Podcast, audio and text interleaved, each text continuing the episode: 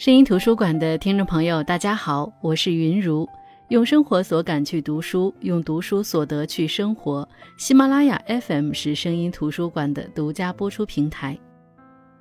今年开年到现在，我身边充斥着各种抱怨大环境不好的消息，大家都很焦虑，也很迷茫。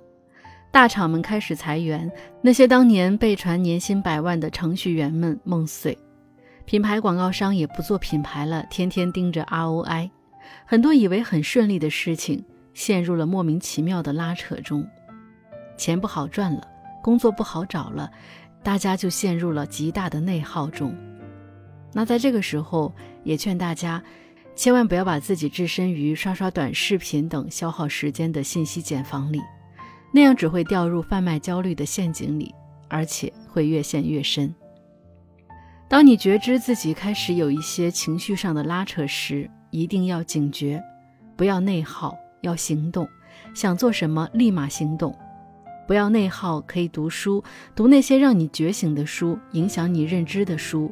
可以读历史，历史书不仅能够让我们从过去的事情看到现在，也能够通过历史掌控未来。可以读认知类的书籍，这样能够让我们透过一些现象参透事物的本质。让我们更加通透。说到通透，最近杨天真新出了一本书，就叫《通透》。说实话，我对这个人还蛮感兴趣的，就找来一读。怎么说呢？杨天真应该是读了不少社会类的书籍，书中引用他人的观点比较多。我个人觉得，相当于是他读了书消化了之后的产物，但并没有形成系统性的观点。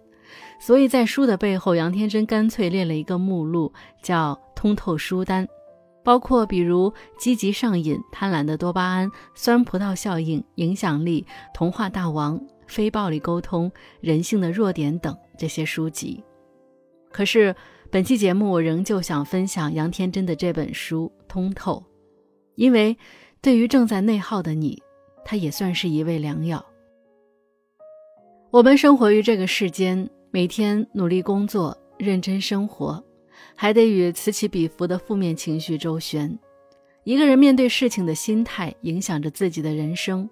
在这本书里，杨天真分享了他对三十种负面情绪或心态的处理方法。当我们面对事情想逃避时，当我们对周遭的一切过于敏感时，当我们的同情心泛滥却无法守住自己的边界时，当我们只有通过讨好他人才能获得自己的价值认同时，当我们碰到只会画大饼的领导时，当我们总觉得没有安全感时，这些假设与前提，大家是不是很熟悉？肯定多多少少都碰到过。杨天真通过一个个的案例，深入浅出的帮我们分析我们为什么会这样，我们该怎么办。比如，很多人在面临一些社会失序行为时，总是不知道该揪住不放，还是该宽容。电影院里说话的那些观众，大吵大闹的孩子，你是会上前制止，还是会宽容？飞机下降时刻无法上厕所，一个小孩却实在憋不住，家长只能让他把屎拉在提前铺在过道的报纸上。遇到这种情况，你会共情，还是会愤怒，亦或会宽容？我相信，每个人都会有不大一样的反应。那究竟遇到这种情况，该不该宽容呢？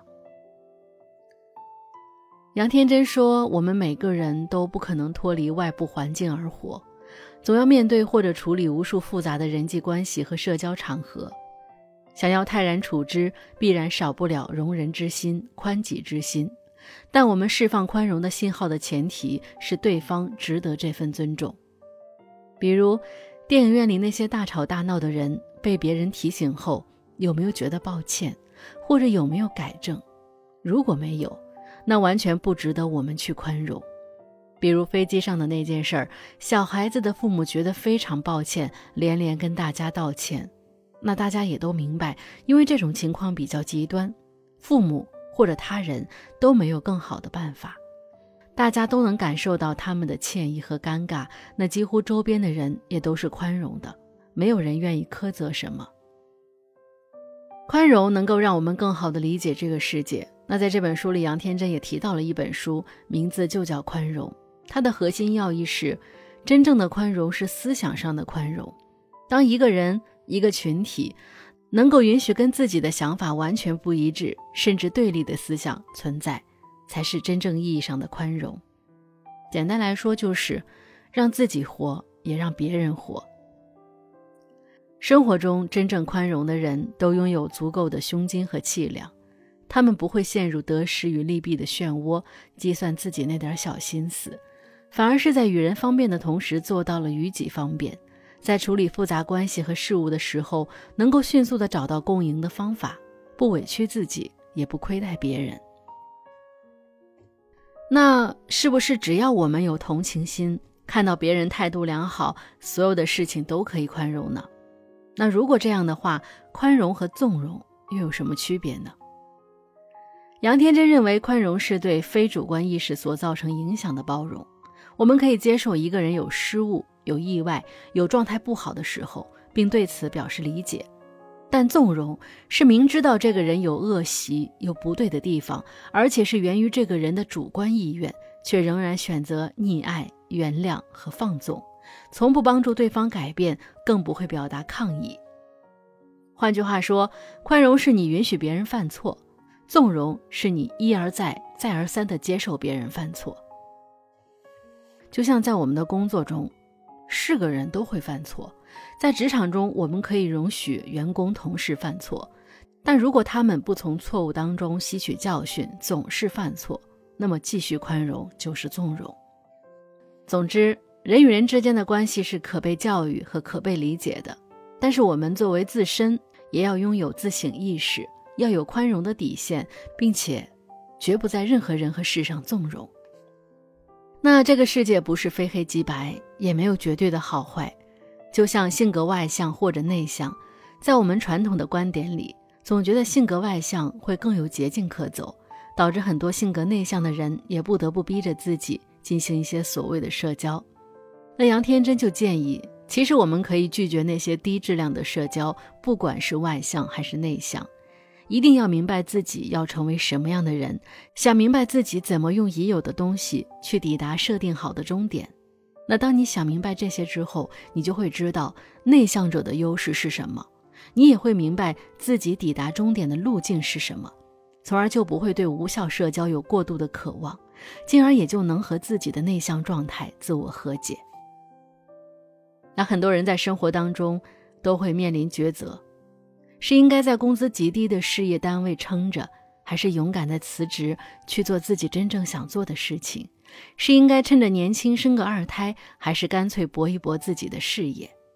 很多人就是在这样的纠结中拉扯自己，时间一点点流逝，结果什么都没抓住。那杨天真就说：“当我们面临选择，迟迟不敢行动，其实主要有三个方面的原因。”第一是害怕承担后果，因为我们会怕后悔，选了 A 后悔没选 B，选了 B 又觉得当初选 A 就好了。可就是因为世界上没有后悔药，时光不能重来，所以选择的犹豫成本才会很高。那杨天真说，每一个选择背后都有其相应的风险，害怕承担做出错误选择后会对自己带来不利的影响，这是人之常情。但事实是。容易纠结的人，无论选哪一项，无论选哪一项，都会后悔，因为他们总是把焦点放在这个选项的负面影响上，进而再去拿这些负面影响对比自己放弃的选项的积极面。因为内心不够坚定，也自然没有力量去对抗做出选择后可能会面临的新问题，所以只能采用逃避的方法，迟迟不做出决定，用拖延和纠结。来掩盖自己内心真正的答案。那第二个方面的原因就是，你可能是个利益最大化者，而非知足者。这两个词语在心理学和生活上有。通俗来讲，知足者在购物时会一直逛，直到找到特别吸引自己的那个东西。它不一定是最好的，也不一定是最贵的。但是对自己来说，可能是最喜欢的，或者说是对自己来说是足够的。而利益最大化者，则是在做出选择之后，会继续逛一圈儿，然后说服自己买的东西就是最好的。利益最大化者通常会在意事情的结果是否会让自己后悔，也自然会加重做决策时的心理负担。那第三个方面的原因，在杨天真看来也是底层的问题，就是你的价值体系是否清晰。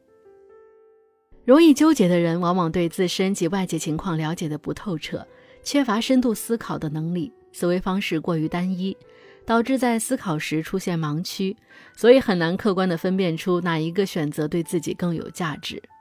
一个价值体系混乱，或者说根本没有自己价值体系的人，在遇到需要做决策的事情时，往往没有办法去区分轻重缓急，也找不到重点，这样自然而然就会纠结。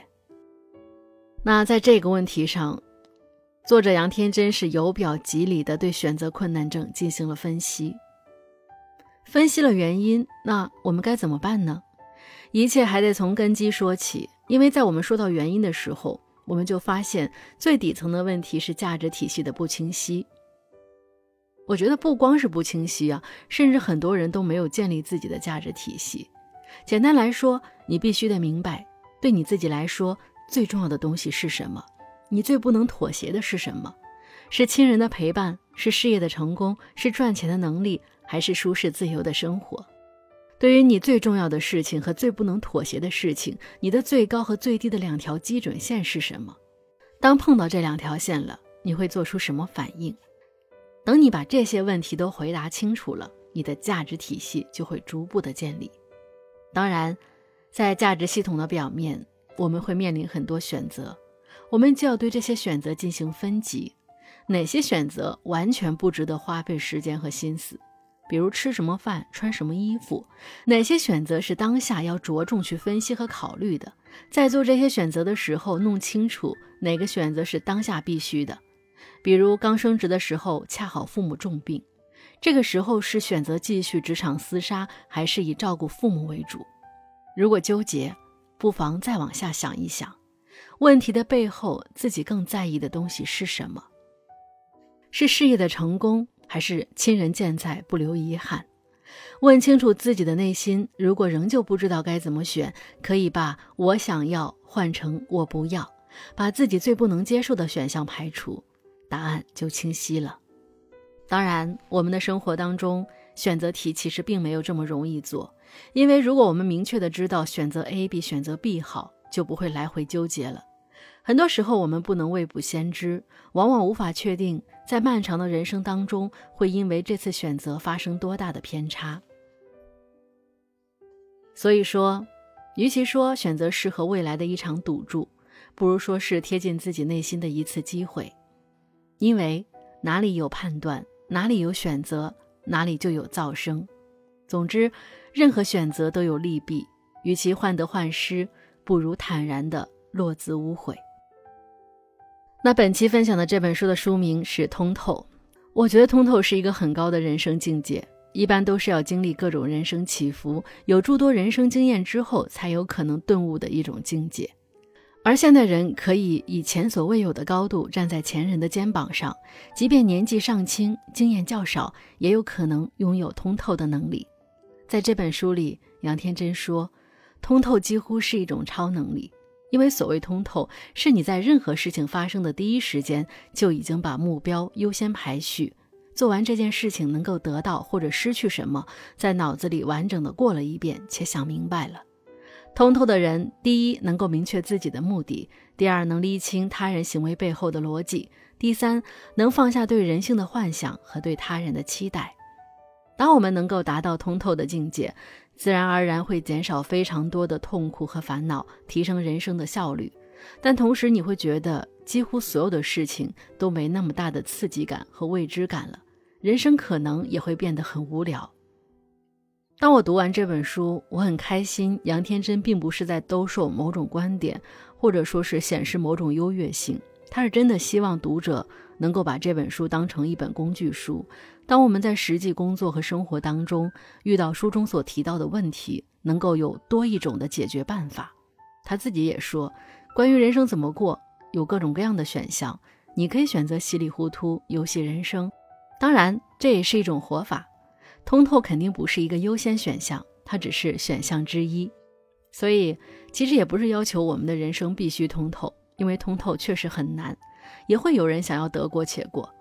杨天真的这本《通透》只是想告诉我们：当你想成为一个更有效率、想拥有更通透的人生时，这本书是你理解人性的一个工具，能够帮助我们去梳理自我认知与世界相联系的困境，也能够帮我们打破表象，看到事情的本质，了解自己和世界的关系。